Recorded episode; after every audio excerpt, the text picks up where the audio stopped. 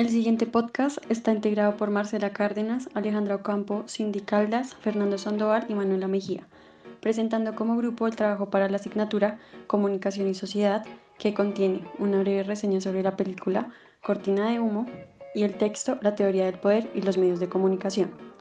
Cerrando finalmente con la intervención de cada integrante respecto a las fuerzas activas y reactivas. Reseña de la película Cortina de Humo. A veces la ficción está basada en hechos reales, como ocurre en esta película cuando apenas a dos semanas antes de las elecciones presidenciales americanas sale un escándalo en Washington. El presidente es acusado de un abuso sexual a una menor, un asunto que amenaza con hundir la candidatura de su segundo mandato. Pero antes de que esto pase, un misterioso personaje que es llamado a la Casa Blanca, el asesor Conrad Beans, quien también la gran, que también tiene la gran habilidad de manipular la política, la prensa y al pueblo americano.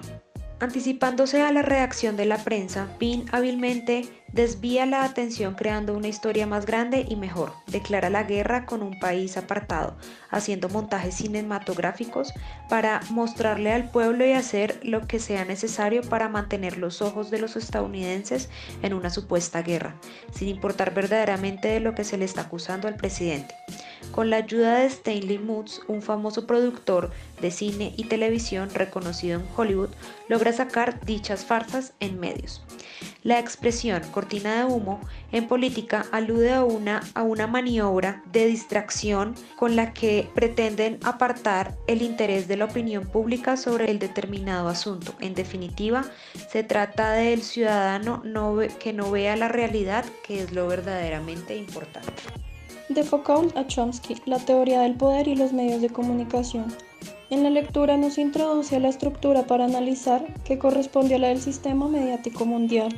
Nos indica evitar el nihilismo, la cual dice ser la causa de la mediocridad en el hombre moderno.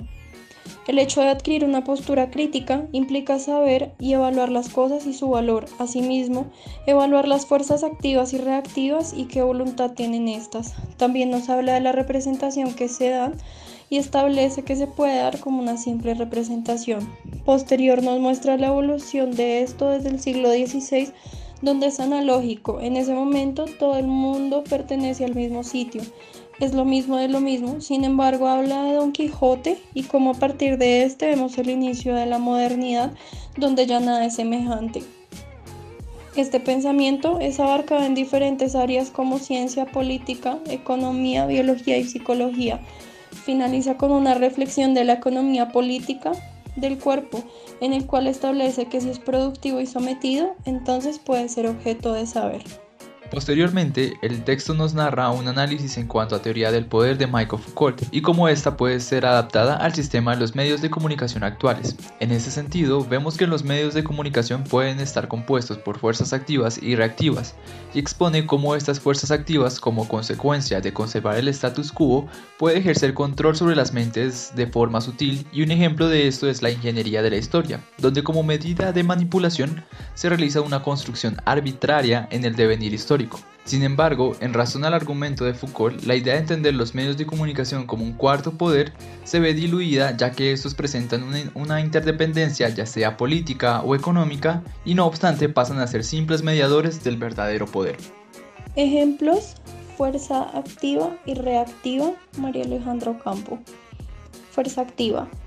La Asociación de la Prensa de Madrid se caracteriza por su postura firme de dar solo información verídica, tanto así que el lector puede verificar los datos mediante diversos métodos, entre los cuales se destaca la consulta de noticias y estudios en portales de reconocida credibilidad como revistas especializadas, instituciones oficiales o medios y profesionales de la comunicación de reconocida trayectoria y calidad periodística. Reactiva. Tommaso de Benedetti era un periodista italiano famoso por conseguir las mejores entrevistas, pero pronto se descubrió que en realidad se inventaba eh, las mismas. Esto fue descubierto cuando otra redactora de su periódico entrevistó al escritor estadounidense Philip Roth. La periodista le preguntó por unas declaraciones de una entrevista con De Benedetti, algo que el escritor aseguró no haber dicho jamás. Fuerza activa y fuerza reactiva Manuela Mejía. En cuanto a fuerza activa, Fox News es creador de una noticia en la que introducen datos distorsionados y en los que el lector no tiene información suficiente sobre lo que se le expone. Fox ha convertido al país en una idiocracia, quienes hoy ocupan el poder para ejemplificar la facción mayoritaria de una sociedad carente de todo raciocinio, una sociedad que es dependiente de criterios ajenos, sesgada por las decisiones de grandes corporaciones. En cuanto a la fuerza reactiva, en una noticia publicada por el Pueblo Democrático muestran una noticia enfocada en la relación Colombia-Estados Unidos que distorsiona su contenido y su objetivo. Ha sido sacado de contexto, maliciosamente manipulando con la intención de desacreditar al historiador y así invalidar su informe y proteger a los Estados Unidos frente a su responsabilidad y actos criminales. Fuerza activa y fuerza reactiva, Marcela Cárdenas.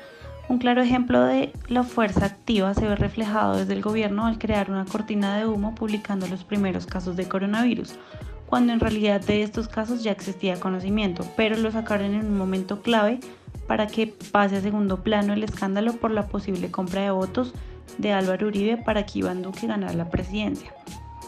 Fuerza reactiva. Es evidente que algunos medios de comunicación muestran favoritismo hacia la derecha política del país, en especial RCN. En esta noticia se habla sobre una indagatoria al expresidente Álvaro Uribe y se evidencia que existe imparcialidad al no dar detalles completos que son importantes para no perjudicar la imagen del político que se habla.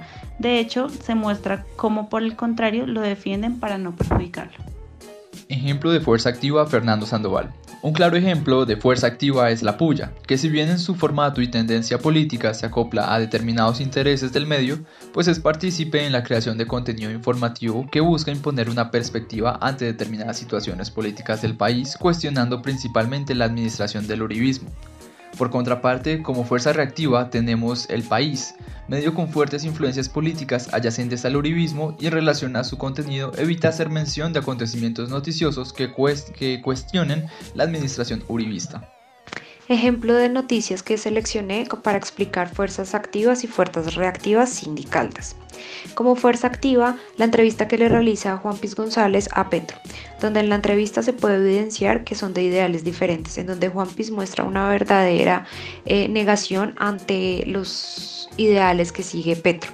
En esta entrevista él se burla de sus zapatos Ferragamo, se burla de, le dice que vive en una casa muy costosa y que él predica otro tipo de cosas, no el capitalismo como lo ve Juan Piz a, a Petro y la fuerza reactiva, el espectador le brinda a Petro un espacio para aclarar todas sus verdades, mentiras, explicar la verdad de todo, em, lo que él quiere o no quiere hacer con el gobierno, lo que quiere ayudar a las familias o que no quiere ayudar a estas familias. Entonces como la diferencia de dos eh, medios de comunicación que uno lo critica, le da duro y el otro le da espacio para aclarar dudas y aclarar todo lo que él piensa respecto al gobierno.